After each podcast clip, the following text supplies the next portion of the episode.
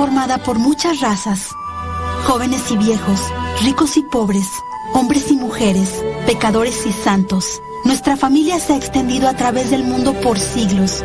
Con la gracia de Dios comenzamos hospitales, establecimos orfanatos y ayudamos a los pobres.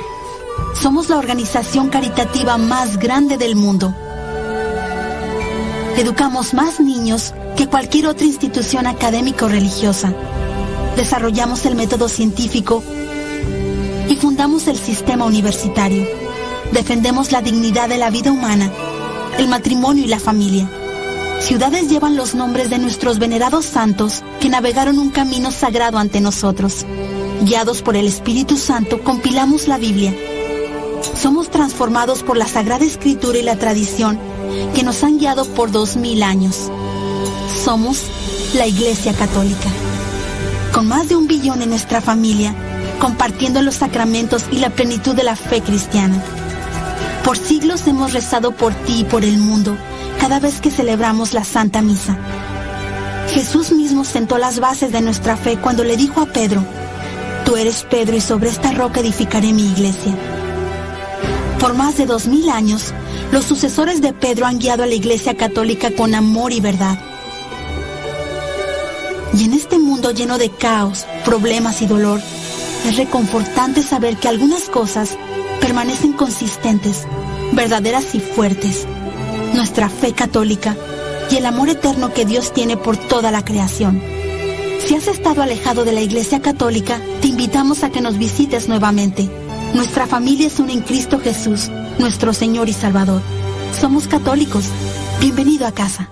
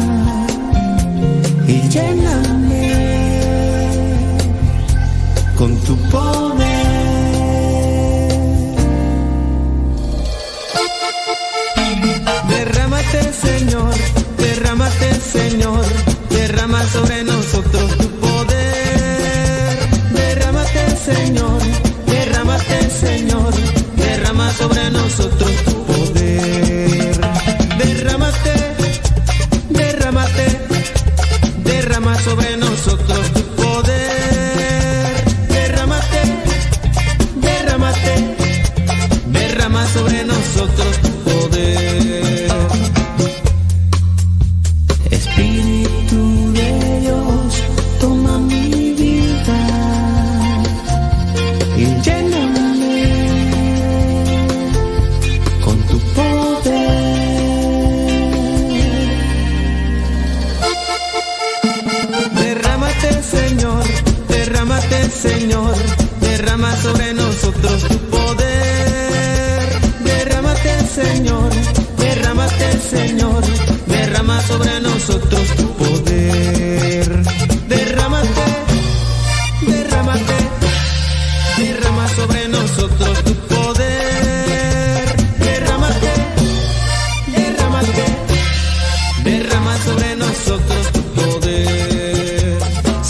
señores, chiquillos y chiquillas, chamacos y chamacas, muchísimas gracias por estar ya en sintonía con este programa que se llama Gozo y Esperanza. Gracias a Radio María por darnos la oportunidad. Gracias también a nuestros compañeros en el programa. Guillermo Torres Quirós, mm, Rafa Salomón e invitados. Gracias. Recuerden que el programa se llama Gozo y Esperanza. Buscamos tratar estos temas de la doctrina social de la iglesia de manera muy práctica. ¿De qué manera debe actuar el cristiano en la vida social? Fíjese que estaba por ahí mirando una noticia. Monseñor Ganswain dice que no hay una política cristiana, sino cristianos que llevan valores a la política. ¿Cómo deben comportarse los cristianos en las sociedades post-cristianas? Los que viven la fe de forma inteligente, convincente y con una pizca de humor son un testimonio silencioso, pero muy eficaz, aseguró Monseñor George Wanswain. Ustedes dirán, bueno, ¿y ese Monseñor quién es o qué rollo? Pues nada más y nada menos que es el secretario particular de el Papa emérito Benedicto XVI.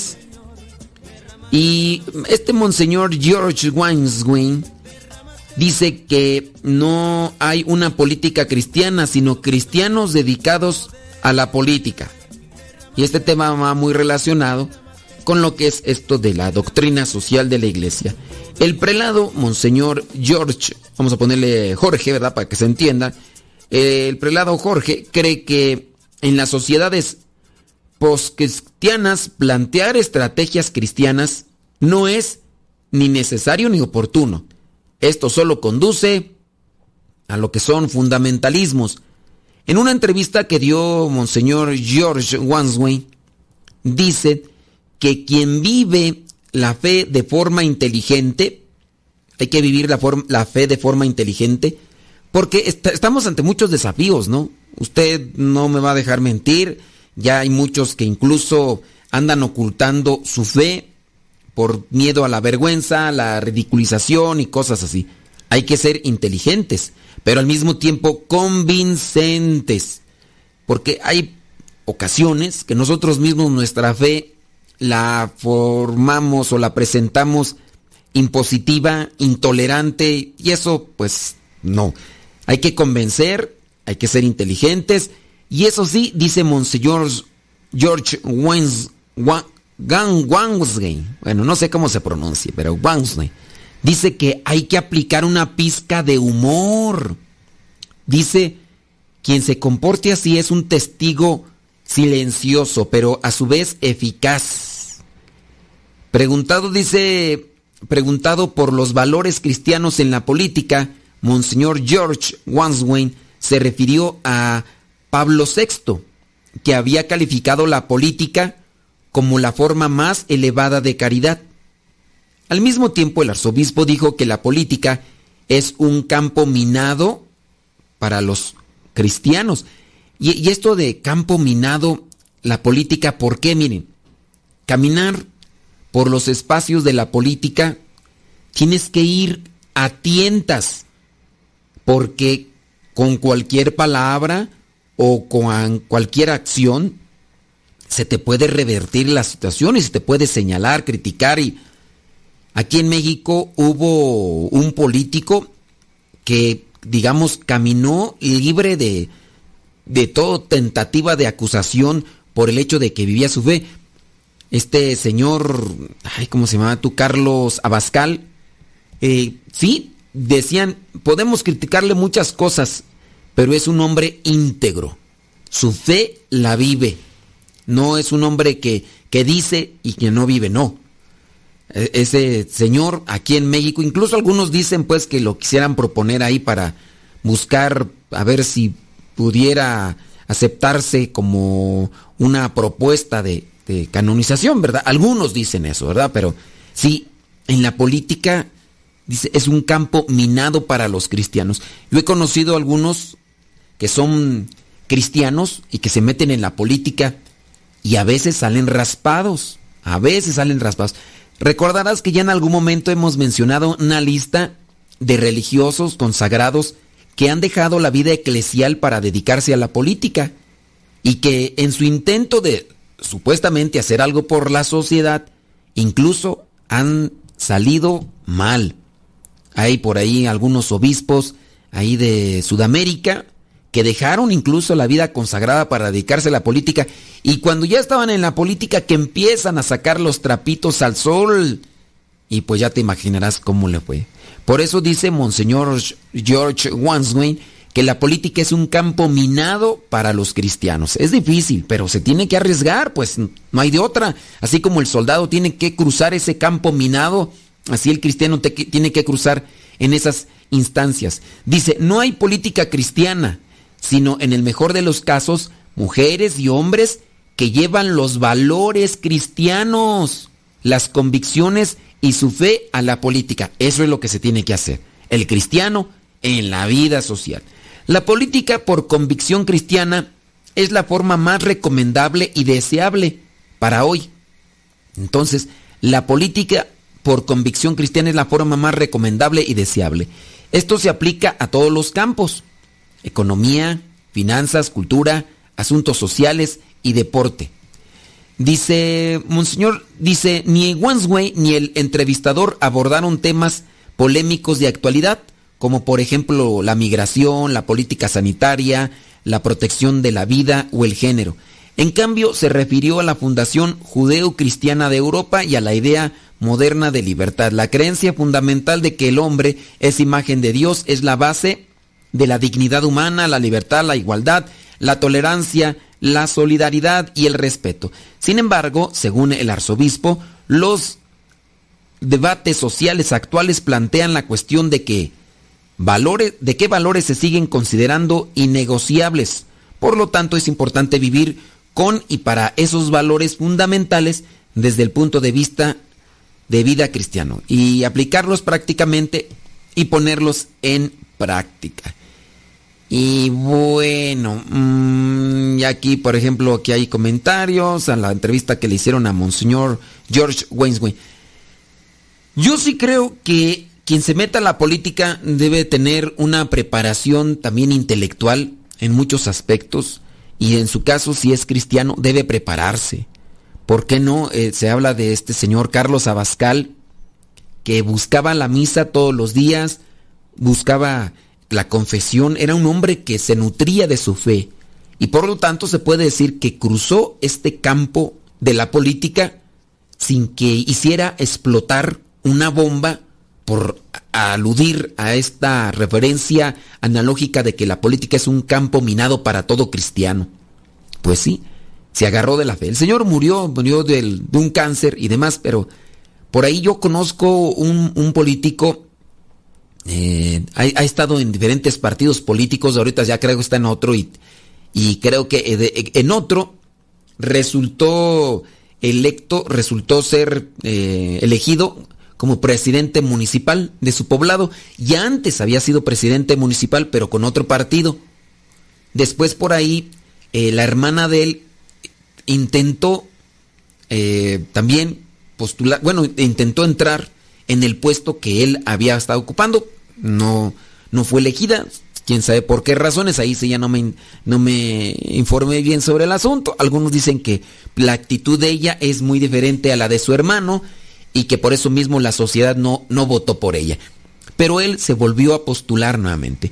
Él fue religioso, estuvo de misionero en Chile y en algunos otros lugares. Se dice de los cercanos que ha buscado hacer un buen papel, aplicar incluso estas formas cristianas sociales, pero obviamente no es que haya dejado la vida religiosa para ser político, no.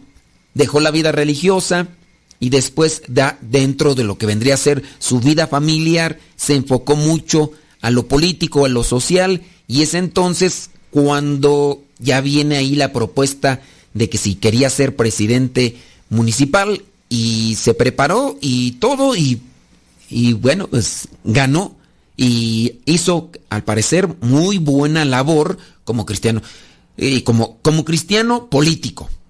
Como cristiano político, no como político cristiano, sino como cristiano político. Dicen que hizo muy buena labor y bueno, aún así a mucha gente pues no la dejó contenta, según lo que me dicen a mí, ¿verdad? Yo nomás escuché una parte, pues tendríamos que, como quiera hacer, para decir, no, pues saben que él es el mero mero, ¿no? Pero aún así, con lo que se dice que hizo muy buena labor social con la gente, aún así no dejó a la gente contenta, porque todavía tenemos a muchos cristianos o a muchos ciudadanos que no buscan que se haga el bien, sino que los beneficien de manera particular. ¿A dónde voy con esto? A esta situación, miren. Habrá ciudadanos que a lo mejor les atienden en lo social los políticos. Y en su caso muchos de estos ciudadanos a veces no les interesa lo social, les interesa lo particular. Por ejemplo, a un ciudadano pudiera ser que vote más por aquel político que le diga, ¿sabes qué? Te voy a dar una, le voy a dar una beca a tu hijo o le voy a dar una mm, pensión a tu abuelito o a tu abuelita, a tú, a tu hijo o a tu abuelita, o las mamás solteras van, cosas así, ¿no? Que se ofrecen a veces. A los ciudadanos puede ser que les interese más lo particular. Si por ejemplo un político dice, ¿saben qué? Voy a arreglar las calles de este poblado porque necesitamos pavimentación. Voy a arreglar el drenaje de este poblado puede ser que muchos ciudadanos voten más por el político que prometa un bien particular que un bien social. Así somos a veces de egoístas. El político, a lo mejor que se enfoca en lo social, podría decir, ¿saben qué? Es que esto de darle dinero a los niños, o sea, no, yo prefiero ponerles agua potable. ¿Saben qué? Yo prefiero ponerles un sistema de drenaje ¿Saben qué? Yo quiero arreglar la situación del alumbrado para que ustedes... Oh, van a decir la gente, a mí que no pongan, ya he vivido tantos años sin alumbrado público y ahora, ah, a mí no me anden ahí prometiendo este tipo de cosas. Yo prefiero, pudiera ser, ¿eh? Pudiera ser, es que somos todavía egoístas. Y en el caso de este conocido cristiano político, como anduvo haciendo bienes sociales, a muchos no les gustó y se fueron por aquellos que prometieron cosas en lo particular. Y bueno, ahora ganó nuevamente. Tengo entendido que está enfocándose ahí a querer aplicar las cosas de manera social y ya está trabajando con su equipo. Bueno, pues hay que orar por él, un cristiano, en la vida social, en el campo minado de la política pero ahí le anda echando galletas. Hay que conocer a los políticos y no solamente escuchar sus disque promesas, sus lo que van a realizar, sino también hay que conocer lo que hay de fondo. Claro, eh, no siempre podemos acertar, pero pues ojalá que se nos quite lo de ser muy egoístas y buscar solamente intereses particulares y que busquemos el bien de la sociedad. Y hay que orar por nuestros gobernantes, así sean muy mulas o sean muy buenos. Necesitan de nuestra oración, esperando que ellos se dejen iluminar por el Espíritu Santo. Señoras y señores, este es el programa. Gozo y esperanza. Y aquí estamos en Radio María, aquí su servidor y amigo el Padre Modesto Lule, de los misioneros servidores de la palabra. Recuerde que no hay mejor obra de caridad que la evangelización. En la medida que la evangelización llegue al corazón del hombre, se podrán disipar las cosas tóxicas que nos hacen sucumbir en el orgullo, en la soberbia y sobre todo en el egoísmo, que nos impiden relacionarnos con los demás de manera social. Por ahí viene mi estimado Guillermo Torres Quirós, mi estimado Rafa Salomón, y por ahí también viene eh, Mónica Muñoz. Muñoz. Viene Mónica Muñoz. Y. ¿Es, ¿Es Muñiz tú o Muñoz? A ver, pásenme el dato. Sí, pues de una vez que se me van las cabras. Claro. ¿Cómo es? Ah, sí. No, pues ahorita vamos a. Sí, claro. Claro que por supuesto que desde luego que sí. No, no, no, no. Yo, aquí al tiro. Mándenos sus comentarios. Mándenos sus. Sí. Sí, no, no, no. ustedes mándenlos. Eh, miren, es que sí necesitamos de sus comentarios y todo para poder armar bien todo este rollo. Sí, ande, Muñiz, no, Muñoz dice, ándele pues, Mónica Muñoz allá de Celaya, Guanajuato. Señoras y señores, vámonos. Ahí viene ya eh, Guillermo Torres Quirós. Aquí, órale, tú, tú di rana y yo salto, dicen allá en mi rancho. Sobres. Gracias por compartir el programa. Gracias por darlo a conocer.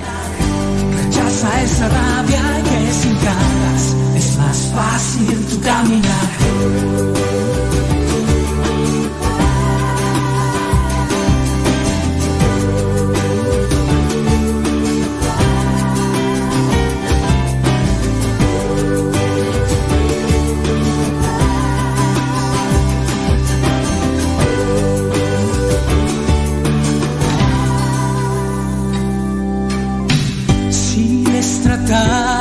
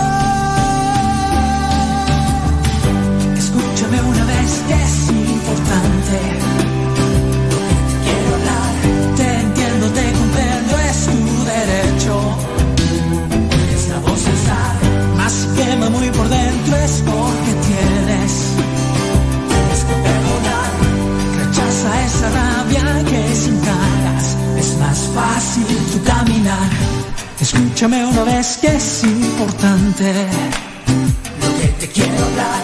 Te entiendo, te comprendo, es tu derecho. Así quema muy por dentro es porque debes, tú debes, tienes que perdonar. Rechaza esa rabia que sin ganas es más fácil.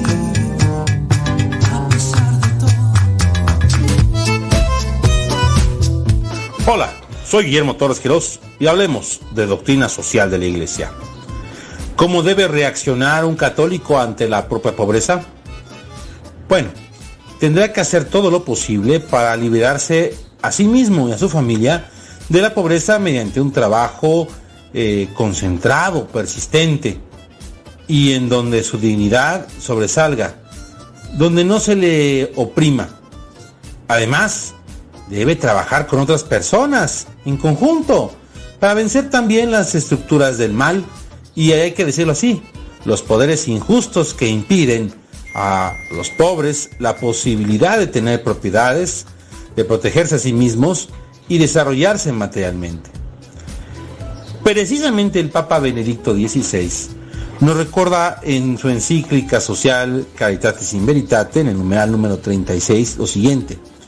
El gran desafío que tenemos planteado por las dificultades del desarrollo en este tiempo de globalización y agravado por la crisis económica financiera actual es mostrar, tanto en el orden de las ideas como en el de los comportamientos, que no solo no se pueden olvidar o debilitar los principios tradicionales de la ética social, como la transparencia, la honestidad y la responsabilidad, sino que en las relaciones mercantiles, el principio de gratitud y la lógica del don como expresiones de fraternidad pueden y deben tener espacio en la actividad económica ordinaria.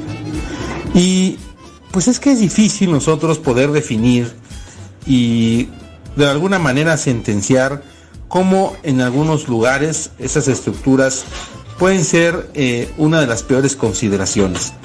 El considerarnos a nosotros mismos como elementos eh, salvadores sin tomar en cuenta la presencia divina.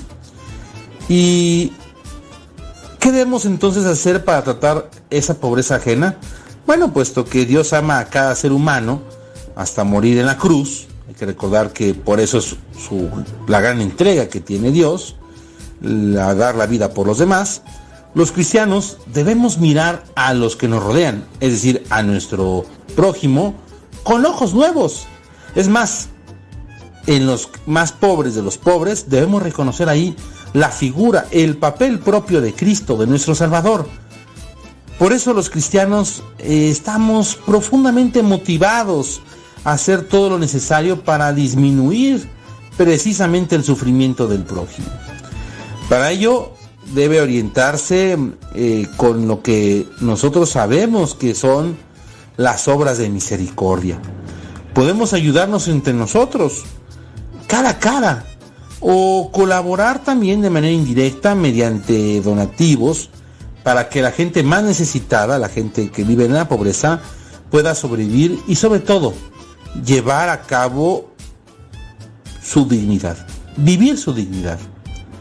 Sin embargo, es más importante la ayuda para la autoayuda, es decir, capacitar a los pobres para que ellos mismos puedan liberarse de la pobreza.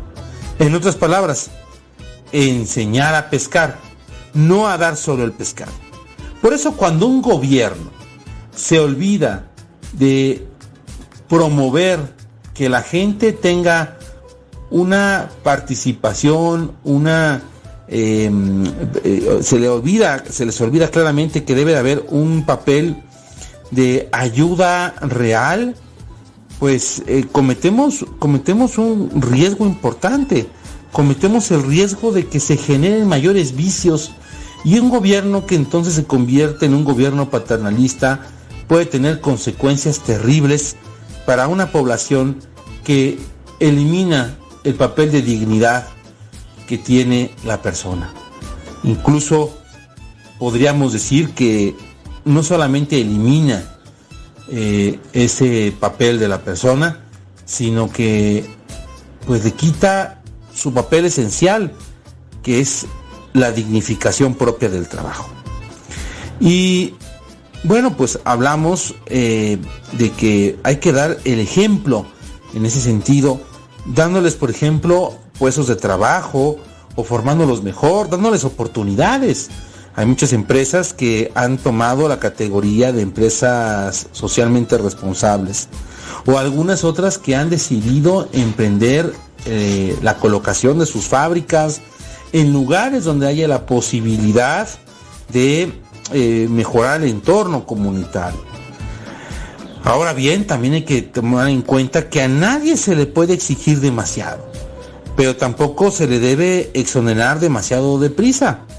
Los empresarios deben hacer una importante contribución a la lucha contra la pobreza, creando puestos laborales y procurando algo muy importante, condiciones laborales dignas.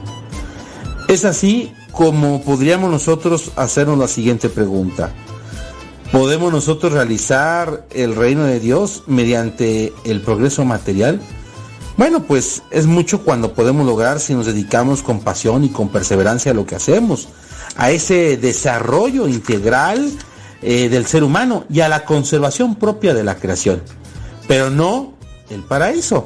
Jesús dice, mi reino no es de este mundo. Y este, esta frase es importante, porque aquí es donde hay que tomar en cuenta el papel sumamente profundo y espiritual que se tiene. Jesús, que se entrega a la humanidad, nos deja muy en claro que no podemos confundirnos. El reino de Dios no puede confundirse con el progreso material o terrenal. No obstante, si hay que decirlo, el progreso económico tiene una gran relevancia para el reino de Dios, en la medida en que puede contribuir a un mejor ordenamiento de la propia sociedad humana. ¿Y es compatible el capitalismo con la dignidad del ser humano? Híjole, ante el fracaso de la planificación económica que está centralizada en el sistema soviético, escribía Juan Pablo II, el Papa Santo del siglo XX. Si por capitalismo se entiende un sistema económico que reconoce el papel fundamental y positivo de la empresa, del mercado, de la propiedad privada y de la consiguiente responsabilidad para con los medios de producción, de la libre creatividad humana en el sector de la economía, la respuesta ciertamente es positiva, aunque quizás sería más apropiado hablar de la economía de empresa o la economía de mercado o simplemente de economía libre. Pero si por capitalismo se entiende a un sistema en el cual la libertad en el ámbito económico no está encuadrada en un sólido contexto eh, jurídico que la ponga al servicio de la libertad humana integral, y la considere como una particular dimensión de la misma, pues cuyo centro es ético religioso, entonces la respuesta es absolutamente negativa. Podríamos entonces terminar con una pregunta importante o una afirmación. Entonces, ¿existe un modelo económico cristiano? No. La iglesia debe proclamar el Evangelio y no involucrarse en un concurso sobre modelos económicos y soluciones técnicas. La exigencia de la Iglesia a saber que la economía sirva al ser humano y al bien común es una exigencia de la ración centrada en la dignidad humana. Por lo tanto, no es que la Iglesia no quiera comprometerse a dar soluciones, sino simple y sencillamente está consciente de su papel. Y dentro de su papel es dejar en claro la búsqueda del bien común y también hay que decirlo con mucha claridad, con mucha objetividad, el papel de la iglesia es lograr que la dignidad de la persona humana esté por encima de intereses materiales y de intereses superficiales.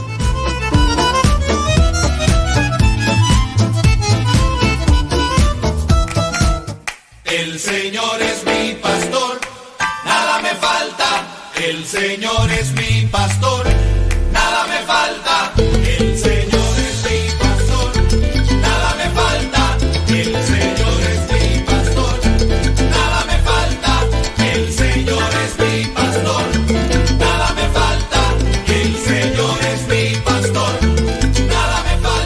A mi estimado Guillermo Torres Quirós por su reflexión.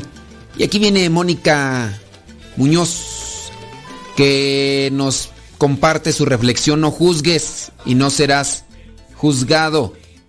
No juzgues y no serás juzgado. Y después viene mi estimado Rafa Salomón que también nos va a compartir una reflexión. Recuerda que estás escuchando el programa Gozo y Esperanza aquí en Radio María, aquí tu servidor y amigo el Padre Modesto Lule. Gracias a ellos que nos acompañan y a ustedes también que le dan compartir a este programa. Dígales a los demás, espero que el programa les deje una reflexión de cómo debe actuar el cristiano en la vida social.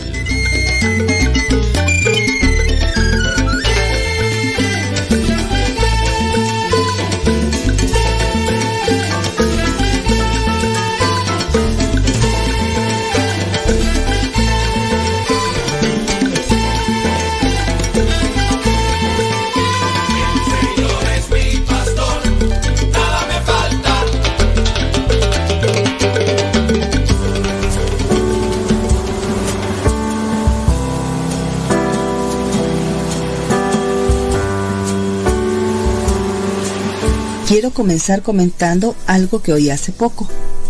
Y no es por nada, pero creo que se pone medio celosa. Escuché el otro día por accidente a unas personas que sostenían una animada plática muy cerca de mí. No supe a quién se referían, pero me hizo pensar seriamente en un tema tratado por Jesús en el Evangelio. No juzgues y no serás juzgado.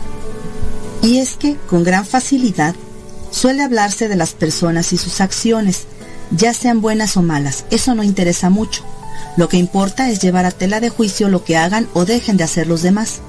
Y tristemente, la mayoría caemos en esa tentación, hablar mal del prójimo, ponerlo en evidencia, sacarle sus trapitos al sol, insinuar maliciosamente hechos que no nos constan, en fin, que es un delicioso bocado que pocos resisten paladear.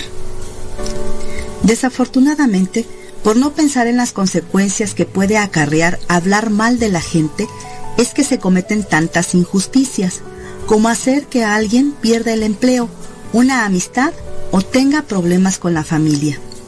Vaya, que hasta en la televisión tenemos suficientes malos ejemplos de programas donde se critica a las personas, o para expresarlo coloquialmente, se amarran navajas, contrapunteando a los protagonistas de algún escándalo, ventilando situaciones incómodas, invadiendo cuestiones personales, difundiendo rumores, lo que provoca rompimientos entre parejas y amistades, malos entendidos y deterioro de la reputación de las personas afectadas debido a las indiscreciones de los conductores en pantalla. Y lo peor del caso es que creemos que por tratarse de figuras públicas se está permitido invadir la privacidad de los profesionales del medio artístico, olvidando que son seres humanos comunes y corrientes que, como nosotros, merecen respeto. Y si trasladamos eso a la vida cotidiana, podemos constatar que los chismes están en nuestras conversaciones como materia infaltable. O si no, hagamos el experimento. Observémonos platicando con nuestra familia, amigos o compañeros de trabajo. Después de los saludos de rigor, ¿qué es lo primero que comentamos? Casi sin temor a equivocarme, comenzamos a tijerear gente. ¿Ya te fijaste en fulanita? Tenía tiempo sin verla, pero la verdad es que los años no han pasado por ella. Todos se le quedan. Chismes al por mayor que ningún beneficio dejan y mucho daño hacen.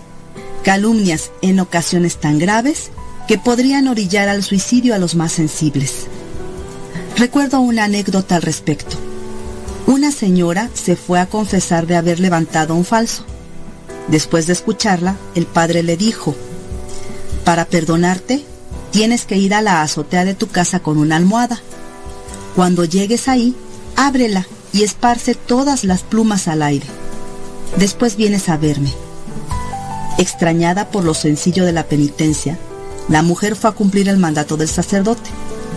Hecho esto, regresó. Ahora, le dijo el confesor, ve a buscar todas las plumas y júntalas. Cuando hayas encontrado hasta la última, vienes para darte la absolución. ¿Cómo devolver el buen nombre de la persona a la que se ha difamado o calumniado? Resulta tan difícil como reunir todas las plumas, pues los chismes corren más a prisa que una liebre.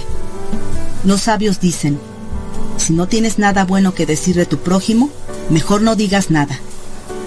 Por eso, la advertencia evangélica es severa. No juzguen para no ser juzgados porque con el criterio con que ustedes juzguen, se les juzgará, y la medida con que midan se usará para ustedes. ¿Por qué te fijas en la paja que está en el ojo de tu hermano y no adviertes la viga que está en el tuyo? ¿Cómo puedes decirle a tu hermano, deja que te saque la paja de tu ojo si hay una viga en el tuyo? Hipócrita, saca primero la viga de tu ojo y entonces verás claro para sacar la paja del ojo de tu hermano. Porque cuando el quinto mandamiento sentencia no matarás, no solo se refiere a lo que mata el cuerpo, también amonesta respecto a lo que mata el alma y la buena fama de los demás. Por eso seamos cuidadosos con nuestros comentarios, que ellos nos distingan por desear el bien a toda la gente, incluyendo a quienes nos desagradan.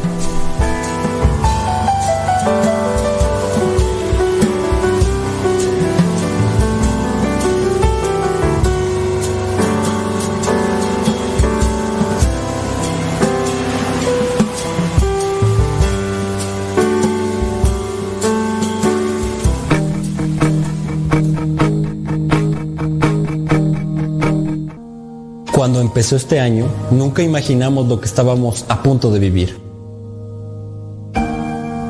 Un virus llegó de repente y sin previo aviso. Nos prohibió darnos la mano, nos prohibió los besos, los abrazos, el contacto físico y la cercanía. Nos cambiaron los planes, nos cambió la vida. No fue un año fácil. El 2020 estuvo lleno de encierro, de temor, de tristeza, de incertidumbre, pero también estuvo lleno de aprendizajes. Nos enseñó a valorar y a conectarnos con los que nos rodean. Estábamos viviendo muy deprisa y en automático, y esta pausa nos hizo empezar a agradecer los regalos de la vida. Como cuando el sol calienta tu casa, el olor al cocinar tu comida favorita, las pláticas que te perdiste por prestarle más atención al celular. Aunque no tenemos certeza de cuándo volverá todo a la normalidad, hay algo que sí está claro. Y es que debemos caminar juntos en el principio de una nueva historia.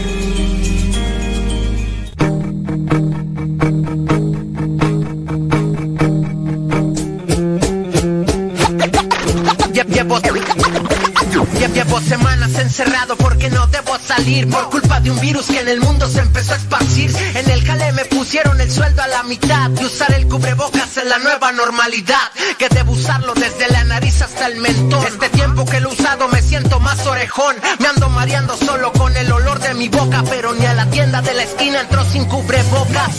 Acordarme de usarlo es todo un lío. Según son desechables y tengo un mes con el mío. Ya lo traigo todo puerco, lo traigo bien arrugado. Por las veces en que se me ha caído y lo he pisado. Los revendedores se han pasado de lanza Los venden 10 veces más caros y nomás no alcanza Si de por sí la quincena tengo a la micha Todo este mes solo he comido huevo con salchicha si, si, si de por sí la quincena tengo a la micha todo este mes solo he comido huevo con salchicha. Veo gente sin cubrebocas diciendo que esto es un teatro. La Saludos, reciban un abrazo sincero de paz y el día de hoy voy a compartir el tema lejos del contacto. Efectivamente, este COVID-19 lo que nos está alejando es precisamente de un contacto humano.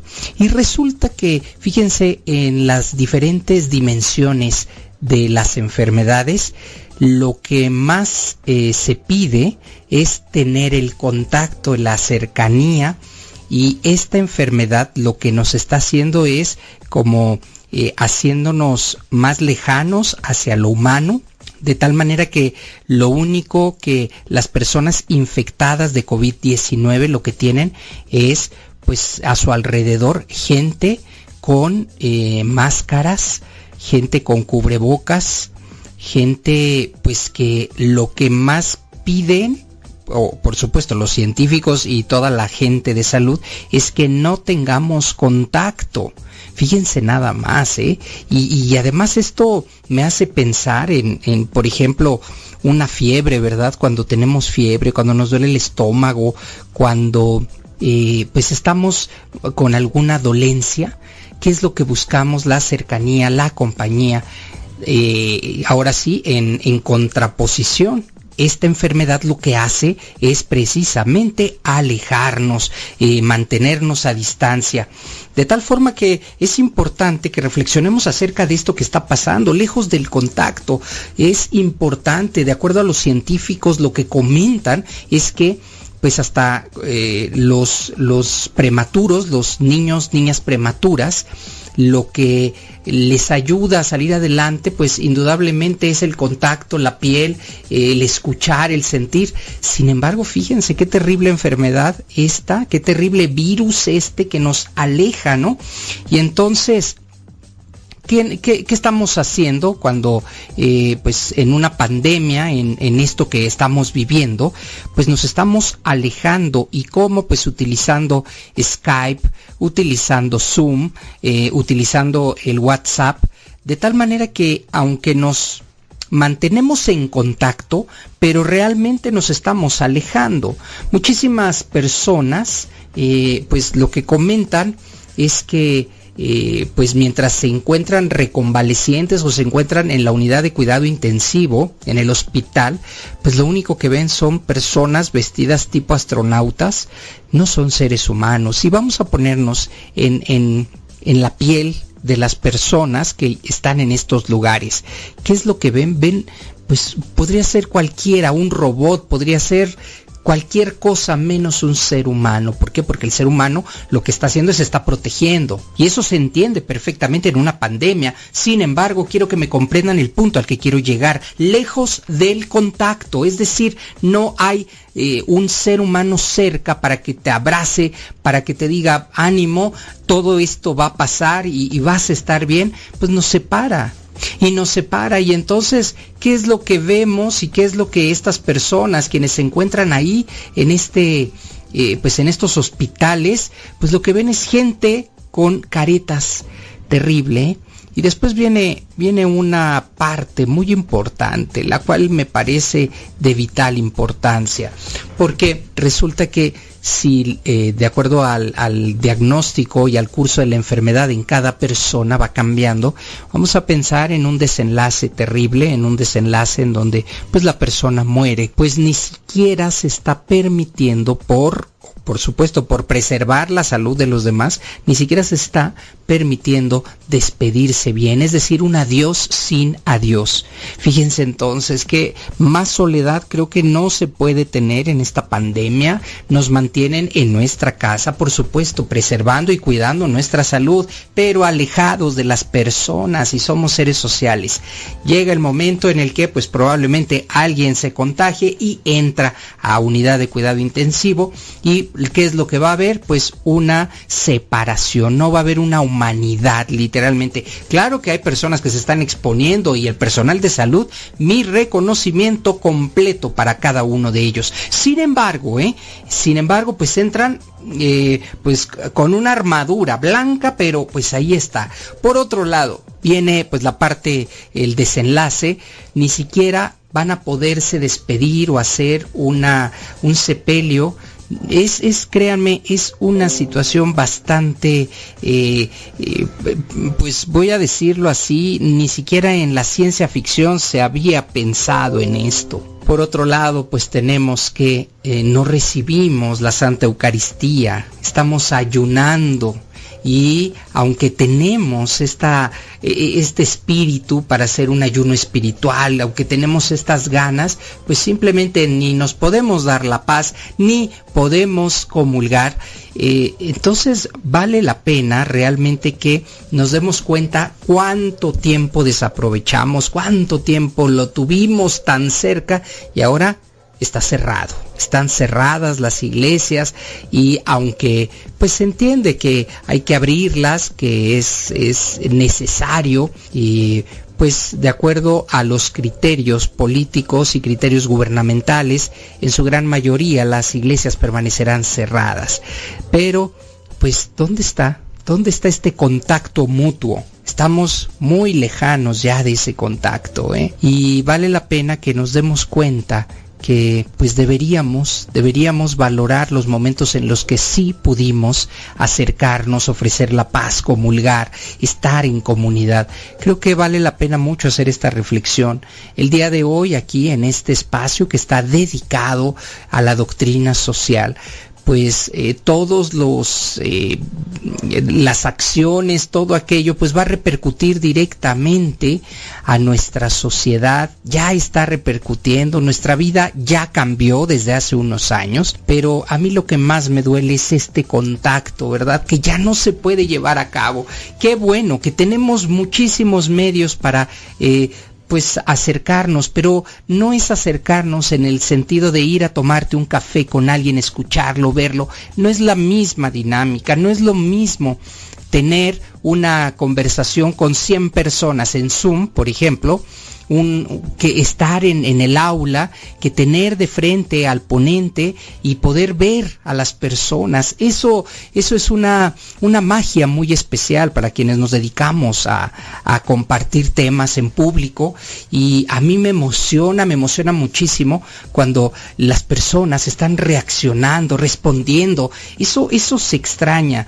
Y ahora pues te encuentras en una conferencia con o en un concierto, como acabo de tenerlo para nuestros hermanos de Grupo Arcoiris del Espíritu Santo, en donde pues estuvimos reunidos más de dos mil personas en un momento, pero pues al final estábamos ofreciendo el concierto a un teléfono celular. Y esto, esto tiene que pasar. Estoy seguro que vamos a recuperar la cercanía. Estoy convencido de que tarde o temprano nos vamos a volver a reunir como una sola comunidad humana en la cual pertenecemos y debemos preservarnos así. Este virus, al alejarnos, al decirnos lejos del contacto humano, lo que están haciendo, pues es precisamente, pues que nazca en nosotros esas ganas de, cuando podamos hacerlo, cuando sea el momento, de podernos dar un abrazo. Hermanos y hermanas de este espacio al cual agradezco infinitamente, debemos reconocer que nos encontramos en el final de una época, sí, cuando podíamos abrazarnos, cuando podíamos tener este contacto tan valioso, pues nuestras iglesias eran este encuentro, eran ese semillero. Ahora, tristemente, nuestras iglesias pues nos están esperando. Que se hicieron ahora iglesias desde casa, indudablemente la fe ahí está, pero se extraña, se extraña muchísimo, se extraña de verdad tener ese encuentro en comunidad, ese contacto.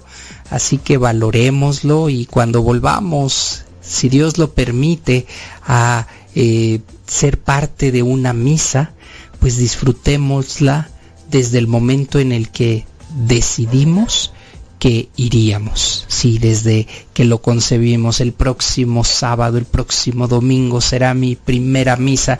Disfrútalo desde este instante, porque uno nunca sabe lo que tiene hasta que lo ve perdido. Y pues esta sencilla oración para nuestros hermanos y queridos sacerdotes, que ahora ellos se encuentran a veces en soledad, están con Dios por supuesto, pero hace falta la parte del pueblo. Hasta la próxima.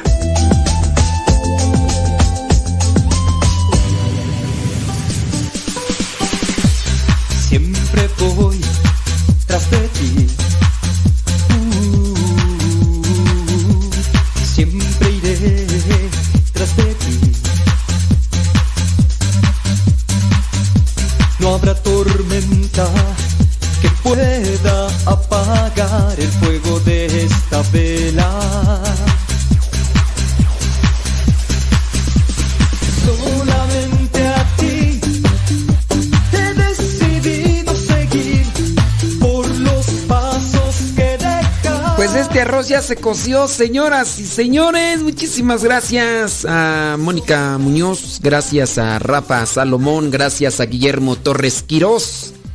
Fíjate, salió hasta con verso. ¡Ay! Espero que el programa haya sido de provecho, que les ayude, que les ilumine, que les oriente para actuar de la mejor manera en cualquier situación que se encuentren. Y pues bueno, ustedes ya saben, Guillermo Torres Quirós es historiador, es eh, politólogo y pues busca también hacer algo en la, en la política como cristiano comprometido y también mi estimado Rafa Salomón, cantautor y conferencista católico. Él nos comparte una reflexión desde también desde su perspectiva de su trabajo para ayudarnos a hacer una, una meditación de, de, nuestro comportamiento, con lo que ve, con lo que hace, con lo que se compromete y también con su música que busca alentar los corazones y animarnos. Siempre iré tras de ti. Así se llama esta rola de Rafa Salomón. Y ya con esta nos despedimos. Vámonos. Que Dios le bendiga. Y a mí que no me olvide. Gracias Radio María. Y gracias a cada uno de ustedes que están ahí siempre al pendiente. Ándele pues. Su servidor y amigo, el Padre Modesto Lule, de los misioneros servidores de la palabra. Arrivederci, goodbye, sayonara. Hasta pronto.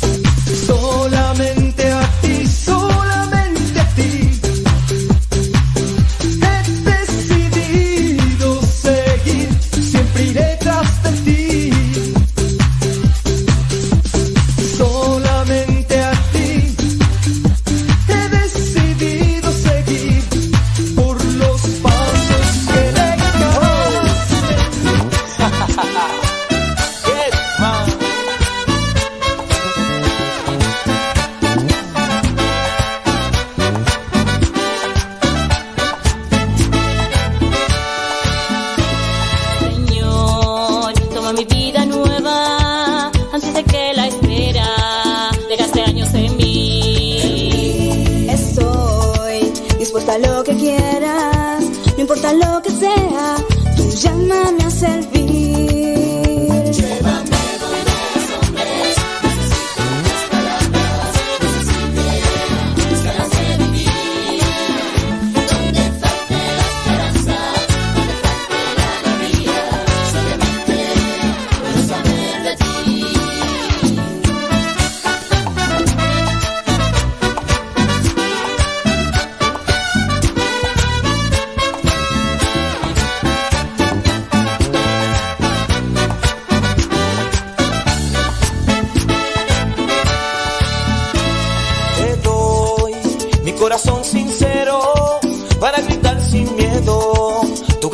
Señor.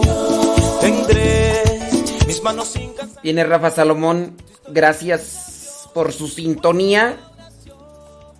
Y si Dios no dice otra cosa, mañana, mañana.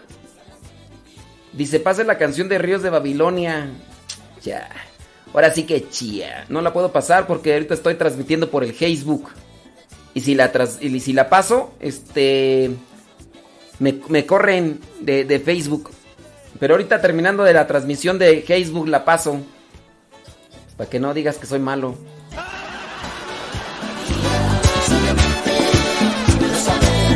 Nos vamos con el mambo. ¡Epa! ¡Qué. Machacando, machacando, machacando, machacando, machacando.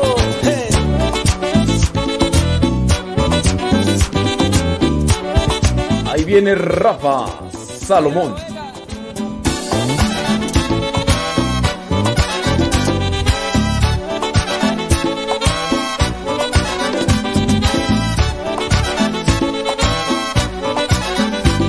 Y así me cantando.